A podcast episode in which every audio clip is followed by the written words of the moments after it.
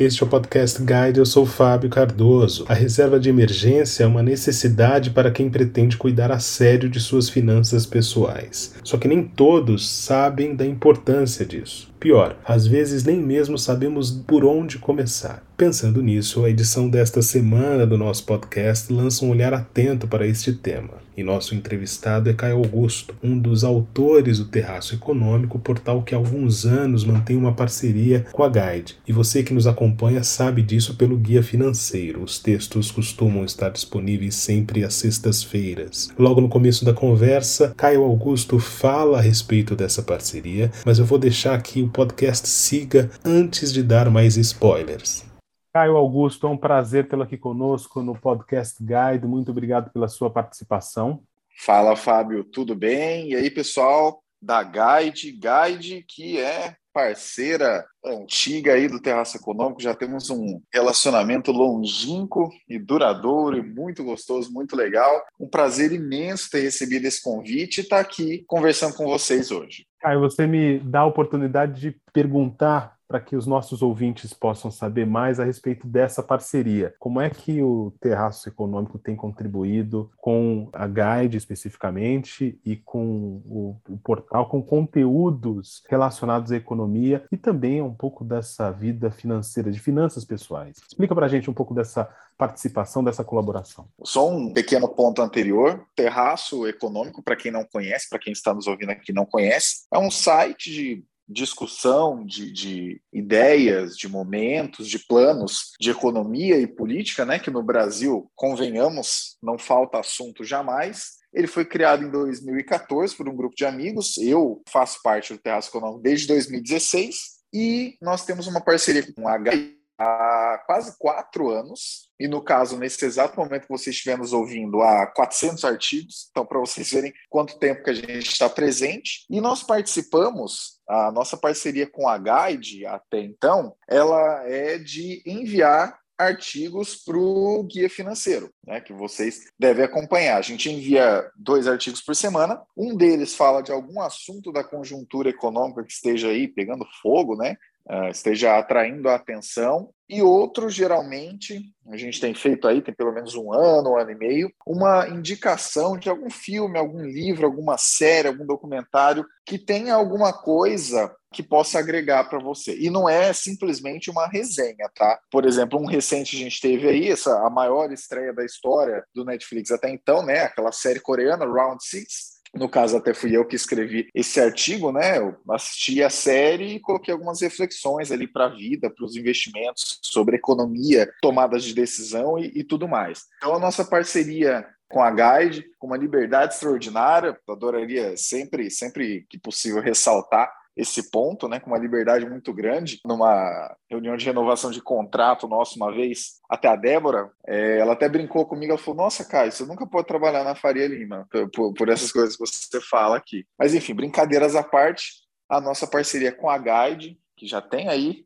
né, caminhando para quatro anos, ela é baseada nisso, nesse conteúdo mais em texto que você pode acompanhar lá no Guia Financeiro todas as semanas. Eu sei que a gente tem muita coisa para falar, mas é só para que o nosso ouvinte que não tem conhecimento ainda do conteúdo desses artigos, explica para a gente o que é necessariamente agregar valor num filme ou numa série como essa do Round Six, tratando de assuntos relativos à economia em geral, a finanças pessoais em particular. Como é que você faz essa ponte essa relação entre esses assuntos aparentemente tão distintos entre si? O que a gente costuma sempre apontar nos conteúdos nossos do Terraço Econômico é que a lente da economia ela traz uma compreensão sobre as relações sociais, sobre como a gente toma nossas decisões, sobre como a gente escolhe as coisas no mercado, literalmente no mercado, não estou falando no mercado financeiro, e em diversas oportunidades que a gente tem, lendo um bom livro, né, assistindo um documentário interessante, de vez em quando você imagina que você está falando só de um aspecto específico, né, tem, pô, tem documentários, tem filmes ali sobre economia, economia brasileira, crise e tudo mais, mas tem alguns outros aspectos que a gente vê de algumas dessas obras que não são diretamente relacionados à economia, mas com a lente da economia você pode parar para pensar entendeu? Citando novamente esse, esse caso do Round Six, por exemplo, e obviamente sem spoilers aqui para você que não assistiu, pessoalmente acredito que você deveria ver, é meio tenso, assim, meio brutal, mas é muito interessante essa série. Em alguns momentos da sua vida, você vai ter que tomar algumas tomadas de decisão que influenciam o grupo em que você está inserido. Em outros momentos, você vai ter que tomar decisões e de maneira bastante dura e bastante complicada, que vão influenciar mais você e não necessariamente vão levar junto o grupo que você está inserido. E essa série acaba colocando essas questões na mesa. Pode ser que você assista só, ah, é um jogo e as pessoas participam, acontecem as coisas, estou tentando muito não dar spoiler aqui, mas sempre existem aspectos a serem considerados dentro da lente da economia, que é importante frisar, não é só, economia não é só PIB, não é só é, inflação, não é só juros, economia é um negócio muito mais complexo, estuda educação, crescimento, desenvolvimento, pobreza. A economia estuda muitas coisas e através desse tipo de obra a gente pode observar essas coisas acontecendo em termos práticos. Então, o que a gente busca sempre fazer, né, que a gente tenta sempre encaixar esses artigos para sexta-feira, para ficar um negócio um pouco mais leve, né, um pouco mais tranquilo, até para as pessoas, se forem o caso, lerem o livro, verem o filme, o documentário no final de semana ali com a família, exceto Round Six, né, que é meio tenso, mas enfim, vocês me entenderam, é, a gente sempre busca colocar a lente da economia nos olhos dos nossos leitores para dizer, ó, aparentemente esse aqui é um livro, um filme, um documentário que não tem nada nada a ver com economia, mas tem algumas coisas aí que você pode olhar. E uma coisa importantíssima, caríssimos ouvintes, né? Caríssimos e caríssimas. A gente não faz isso daquele meio chato, daquele meio uh, economistazinho, coloca o terninho, vai na TV e ah, meu Deus, superávit, déficit. Ah, a gente usa esses termos, obviamente, né? Estão dentro da economia, mas sempre com foco em sermos entendidos. Essa é uma das missões do Terraço, traduzir as coisas do economês porque também de, de economista que só quer falar para economista,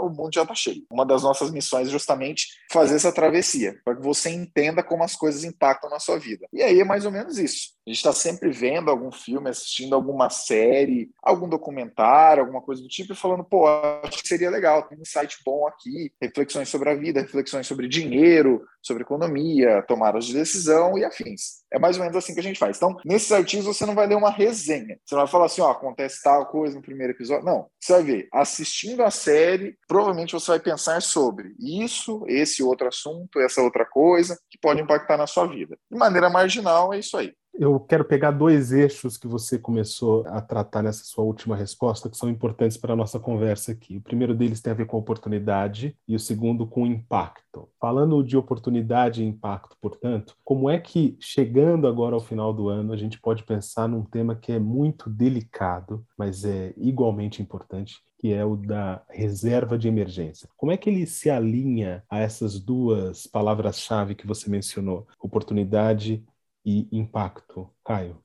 A reserva de emergência, ela é uma coisa que é meio paradoxal a princípio. Geralmente as pessoas olham para isso ou no momento em que elas não têm uma reserva de emergência, ou no momento em que elas sabem que ela tem. Se não tem nada de diferente acontecendo na sua vida, se não teve um pneu de carro para trocar, se você se eventualmente você não teve uma despesa médica para tratar, se você não passou uma oportunidade legal na sua frente que você poderia colocar um dinheiro e ter um retorno mais adiante, você fica pensando, para que, que eu vou ficar guardando dinheiro parado? Esse, esse, é o primeiro pensamento que as pessoas falam. Ah, mas reserva de emergência para quê? Tudo mais, deixar aplicado, eu quero, quero, entender um pouco mais. Agora, a reserva de emergência, ela existe, é, né? Até um pequeno parênteses aqui, o pessoal brinca muito. Ah, mas o Leandro Carnal lá, ele fala muitas coisas óbvias, mas a gente parece que tem, ojeriza o óbvio, que a gente não faz nem mínimo, né? Ah, mas isso é óbvio, é, mas por que, que você não faz, né? A reserva de emergência, ela é aquele dinheiro que você tem que estar tá ali sem pensar que você precisa usar ele. Para que você coloque a, a, a, mão nele, você o use como disponibilidade quando você tiver justamente uma emergência ou oportunidade. E na vida, infelizmente, ou felizmente, sei lá, a gente tem, acaba tendo mais emergências do que oportunidades. Mas enfim, o que cada pessoa pode chamar isso de um nome diferente. Mas é basicamente tem alguma coisa que saiu do campo normal, do que você já imagina em termos de orçamento, isso pode ser uma oportunidade ou pode ser uma emergência. E nos dois casos, se você não tiver dinheiro, ou você vai passar um apuro, se isso for uma emergência, ou você vai deixar uma possibilidade positiva passar caso seja uma oportunidade. E no final das contas, uma coisa que importa muito nesse senso de oportunidade é que, para a formação de uma reserva de emergência, geralmente as pessoas olham assim por cima e dizem: pô, eu acho que, sei lá, não, não vai fazer muita diferença eu, eu ter esse dinheiro parado aqui e tudo mais. Por que, que eu. O, meu ponto é o seguinte: tem, tem alguns educadores financeiros, cada um com, seu, com a sua técnica, com o seu método e tudo mais. Mas tem alguns educadores financeiros que sempre colocam na mesa a seguinte coisa: ó, oh, você tem que juntar é, dinheiro, uma reserva, porque você tem que fazer uma viagem para a praia, por exemplo. Porque você tem que fazer alguma coisa. E nenhum deles, ou sei lá, até agora, e olha que eu já li bastante sobre isso, já tive acesso a várias pessoas aí desse, desse universo, nenhum deles fala uma coisa que é meio cruel, que é, pode ser que você não tenha nenhum plano e nenhuma emergência, mas é prudente você guardar dinheiro do mesmo jeito. Por quê? Porque quando você tiver uma emergência, você tiver uma oportunidade, é aí que você vai utilizar o dinheiro, entendeu? Porque geralmente, é, parece que o pessoal não, não gosta de comunicar esse vazio. Ah, não, mas eu não puto, mas eu não estou planejando, não vou viajar para fora, não quero abrir uma franquia. Cara, mas vai guardando. É uma coisa importante porque as oportunidades vão passar na porta de quem tiver como cuidar delas entendeu? Vamos, por exemplo, bem prático aí. Ah, você tem, sei lá, 30, 40 mil, 50 mil parados. Se eventualmente aquele seu amigo que estiver pensando em abrir uma franquia de lanches num ponto muito bom e tudo mais, souber que você tem, ele vai te abordar, ele vai falar, pô, ó que legal, tá, tem essa oportunidade aqui, a gente coloca um dinheiro, pô, você, você confia em mim, confia em você, vamos investir, vamos, vamos fazer esse dinheiro movimentar? Agora, se você não tiver esse dinheiro, pode ser até que seu amigo te aborde, mas provavelmente essa oportunidade não vai mais passar na sua frente, entendeu? Sinceramente, eu sinto um pouco de falta nesse universo da educação financeira de falar: ah, mas eu não tenho nenhum plano. Tudo bem, melhor ainda. Guarda e quando você tiver um plano, você começa a executar com base nisso, entendeu? Seja esse negócio da franquia, ah, eu estou me mudando de casa, pô, surgiu uma oportunidade bacana, mas faltou só um pouquinho. Se você tiver um dinheiro parado, não vai faltar esse pouquinho. E coisas do tipo. Então, a reserva de emergência, obviamente, ela é um pouco mais focada para emergências, para acidentes domésticos, alguma coisa do tipo, pô, bateu o carro, roubaram teu carro, você precisa acionar a seguradora. São pequenas coisas assim que se você viver na ponta da lança, tudo que entrar de salário vai sair tudo mais, você nunca tiver um dinheiro ali parado, você pode ter seguros, pode ter um monte de coisa, e ainda assim você está num cenário muito complicado, entendeu? A primeira coisa que você tem que fazer é dar, dar esse primeiro passo. Olha ali quanto é que você ganha, quanto você gasta, vê direitinho o que, que, você, que, que você pode ajeitar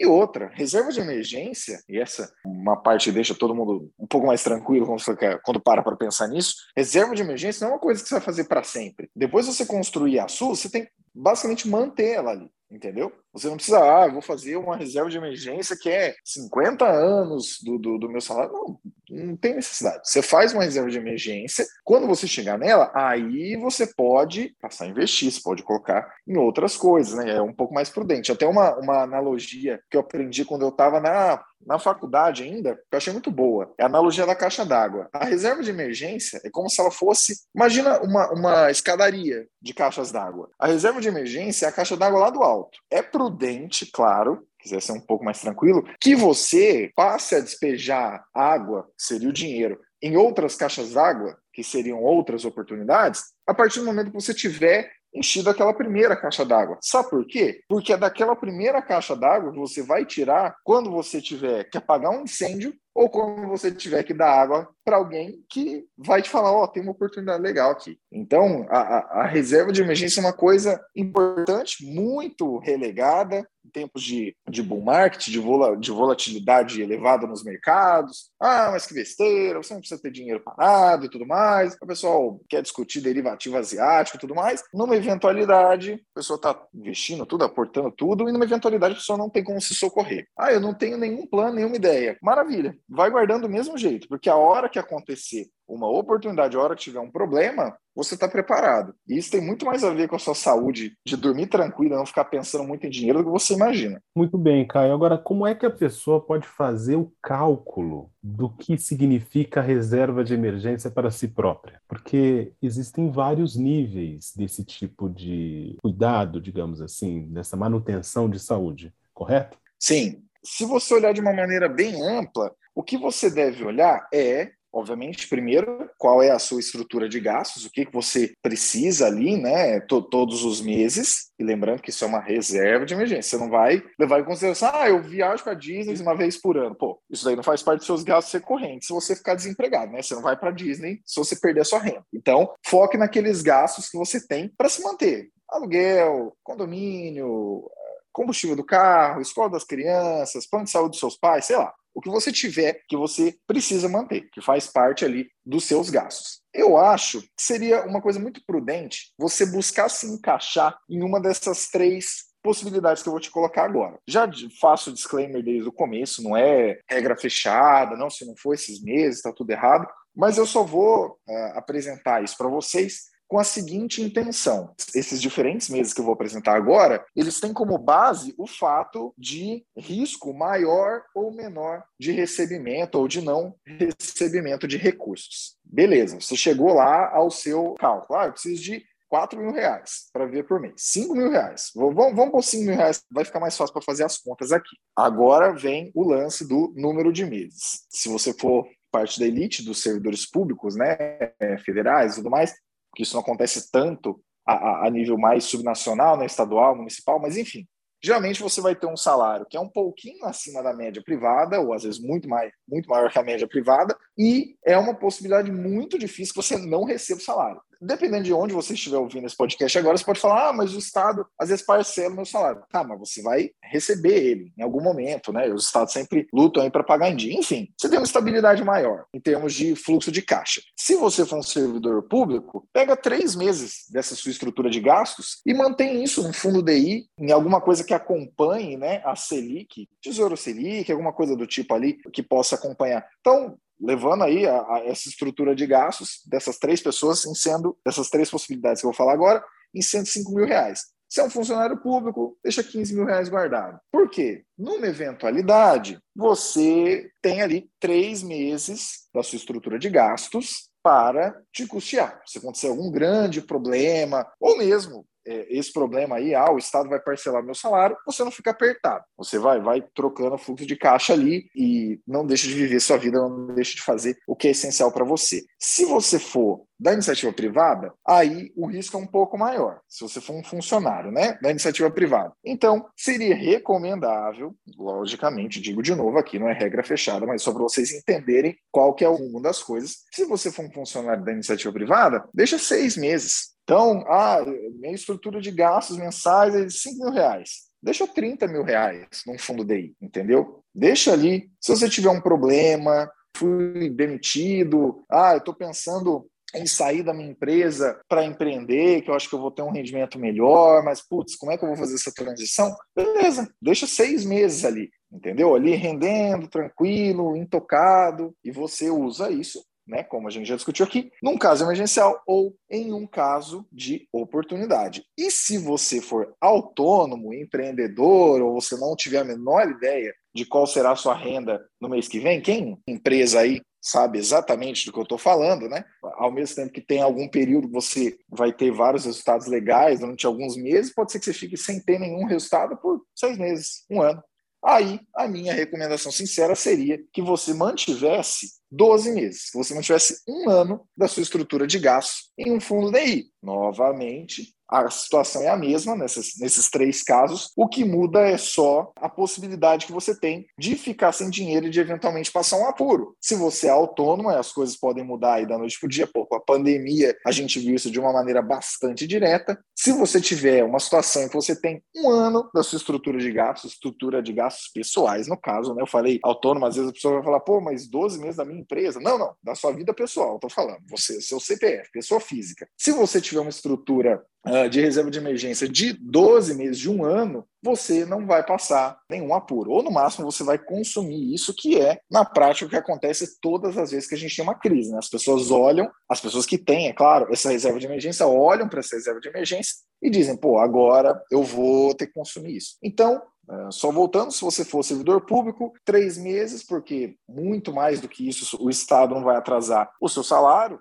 então, seria um excesso de prudência você manter a mais que isso, não seria tão necessário assim. Se você for um funcionário da iniciativa privada, seis meses é um intervalo razoável, porque a depender da, da sua formação, a depender do que você sabe fazer, nesse período você consegue ali se reencontrar, se reposicionar no mercado, ou mesmo passar a empreender. E se você for um autônomo ou empreendedor, seria recomendável você ter um período ainda maior. Digo aí pela quinta vez, não necessariamente é três meses, seis meses, um ano. É só para vocês entenderem a lógica. Se você for servidor público, chance menor de dar algum problema, não precisa ser tão prudente. Se você for funcionário da iniciativa privada, vale ser um pouco mais prudente. E se você for empreendedor, vale você ser ainda mais prudente. E com isso, você dorme muito mais tranquilo em relação a dinheiro. Caio, talvez seja mais fácil visualizar essa situação da necessidade de uma reserva de emergência em situações de emergência. Em condições normais de temperatura e pressão, e a gente sabe que o Brasil não vive isso, mas já viveu no passado recente, as pessoas tendem a adotar uma lógica um pouco mais intuitiva daquela que mais ou menos representa o seguinte ideário: só se vive uma vez. Então, como é que eu posso adotar essa mentalidade da reserva de emergência quando a situação é de aparente bonança? E é, é, é preciso fazer um disclaimer aqui: a gente sabe que a situação econômica do país não é das melhores, muita gente está vivendo uma situação mais dramática, mas há quem esteja empregado e quem esteja nessa condição que você mencionou agora, que é a de poder fazer essa reserva nesse instante, ou seja, tem dinheiro sobrando, uma vez que já quitou as contas todas e tem recursos, portanto, à sua disposição. Como é que a gente adota essa mentalidade? Olha, eu sinceramente visualizo, e isso pode parecer um pouco, um pouco confuso à primeira vista, mas eu sinceramente visualizo que é mais problemático você conseguir caminhar nessa missão quando você tem uma entrada grande de recursos do que quando você não tem. Pelo simples fato de que uh, o ser humano ele olha as coisas com o que a gente chama na economia de desconto hiperbólico. Vamos trazer de economia para o português. Isso significa que a pessoa fala assim: ah, eu vou ver muito tempo ainda. Então, eu não preciso me preparar né, aquela velha fábula lá da, da cigarra e da formiga, eu não preciso me preparar para o inverno, porque o inverno da vida vai chegar daqui 30, 40 anos, e aí eu me resolvo lá. Claro que aí, né, aí a gente pode entrar numa outra seara, investimentos de longo prazo e tudo mais. Porém, quando a gente fala de reserva de emergência, são coisas que, independente da fase da vida que você estiver vivendo, podem te atingir. Entendeu? Por exemplo, se a gente for parar para pensar, sei lá, da infância até a adolescência, ali parte da faculdade, é uma parte razoavelmente cara da sua vida, porque você vai ser ali considerando um fluxo de caixa, né, para quem está acostumado com a linguagem de fluxo de caixa, você vai ser uma seta para baixo durante muito tempo. Você não vai produzir efetivamente tudo mais. Você saiu da faculdade, você está na vida adulta, produzindo de maneira muito mais vigorosa e tudo mais, você passa a ser uma seta para cima. É uma época que você provavelmente não vai ter, né, tomara, felizmente, aí torcendo muito, você não vai ter muitos problemas médicos, então você vai poder trabalhar muito mais, você vai ter gastos menores. Então, quer dizer, vai ser uma época da sua vida, você vai ter um retorno muito maior, um saldo, né? Financeiramente falando, muito maior, se você trabalhar certinho. E quando você chegar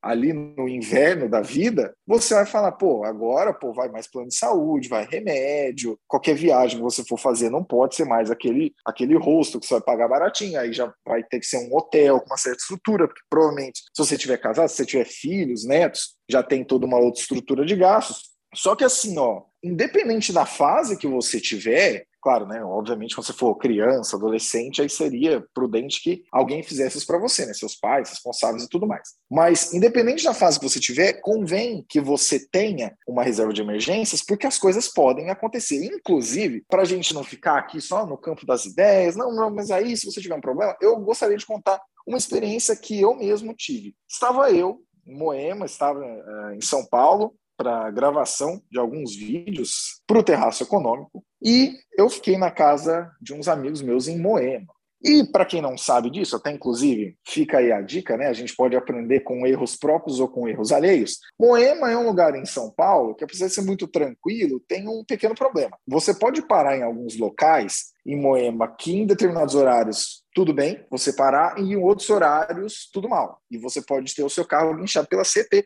E foi o que aconteceu comigo. Eu fui na casa desses meus amigos uma, num sábado, eu iria gravar esses vídeos para o Terraço Econômico no domingo e iria pegar a Castelo Branco e voltar aqui para o interior de São Paulo nesse próprio domingo, muita paz e alegria e tudo mais. Porém, o que aconteceu? Eu parei em um local que não poderia ter parado e a CT guinchou meu carro. Aí chegou no domingo de manhã, eu olhei lá só o cavaletezinho da CT, telefone, e tudo mais. Foi todo um trâmite para buscar o carro, e aí vai táxi para ir até o pátio, vai táxi para ir até o local do Detran que pagava. Para piorar um pouquinho mais a minha história, isso foi num, num domingo, né? Na segunda-feira eu não consegui chegar a tempo de pagar essa taxa, depois buscar o carro, então eu tive que pagar um dia a mais de hotel. Para resumir a ópera, pessoal, em três dias entre multa, guincho, hotel e, e todos os outros trâmites foram quase dois mil reais. Isso era começo de mês. Eu lembro que foi um pouco antes do feriado de finados daquele, daquele ano. Então era começo de mês, virada de mês. Aí você pode falar, putz, mas nossa, dois mil reais, que porrada, começo de mês e tal, isso tem que pagar outras contas. Aí que eu vou falar para vocês. Sabe por que não pesou para mim? Porque desde que eu comecei a trabalhar, e felizmente, isso aí quando aconteceu eu já tinha uns dois, três anos trabalhando, desde que eu comecei a trabalhar, eu sempre pensei com essa lógica. Vai cair o dinheiro lá todo mês?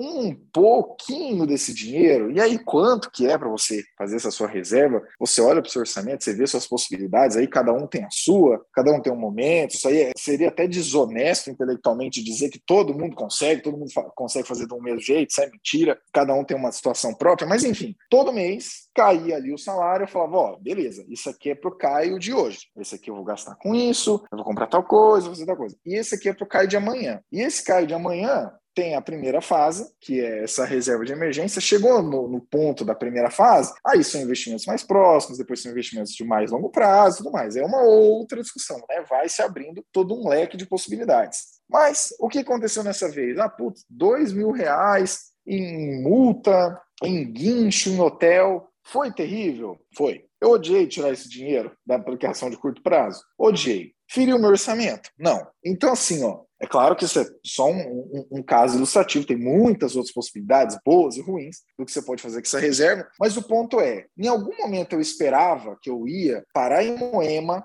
e que iam guinchar o meu carro e eu ia ter uma despesa de dois mil reais do nada. Não, jamais. E fora o estresse, né? Pô, quem já teve o carro guinchado pela CT sabe como é que é, sabe exatamente o que, que eu tô falando. Então, eu esperava que teria esse gasto a mais e todo esse estresse? Não, não esperava. Porém, tive que pagar, tive que incorrer nessa seta para baixo e não prejudicou o meu orçamento. E por quê? Porque eu tinha dois mil reais ali dando sopa? Não, porque desde o momento que eu tive ali o primeiro salário, pesquisei muito sobre finanças pessoais, consultei muito pessoas de confiança é, que entendem mais do assunto do que eu, que é uma coisa também super importante, né? A gente sempre está em contato com pessoas mais inteligentes do que você, que aí você, você aprende, né, por osmose, por tabela. Eu sempre tive essa mentalidade. Falei, ó, vai juntando um pouquinho, porque você nunca sabe o que, que vai acontecer. E ao mesmo tempo, você pode dizer, ah, mas isso, isso foi uma despesa. Mas, nesse período mais recente aí, se for parar para pensar, algumas idas que eu tive, né? Eu moro em Ourinhos aqui, no interior de São Paulo, divisa com o Paraná. Algumas idas que eu tive que fazer para São Paulo, para alguns projetos, né, que o Terraço tem empreendido nesses últimos tempos, elas foram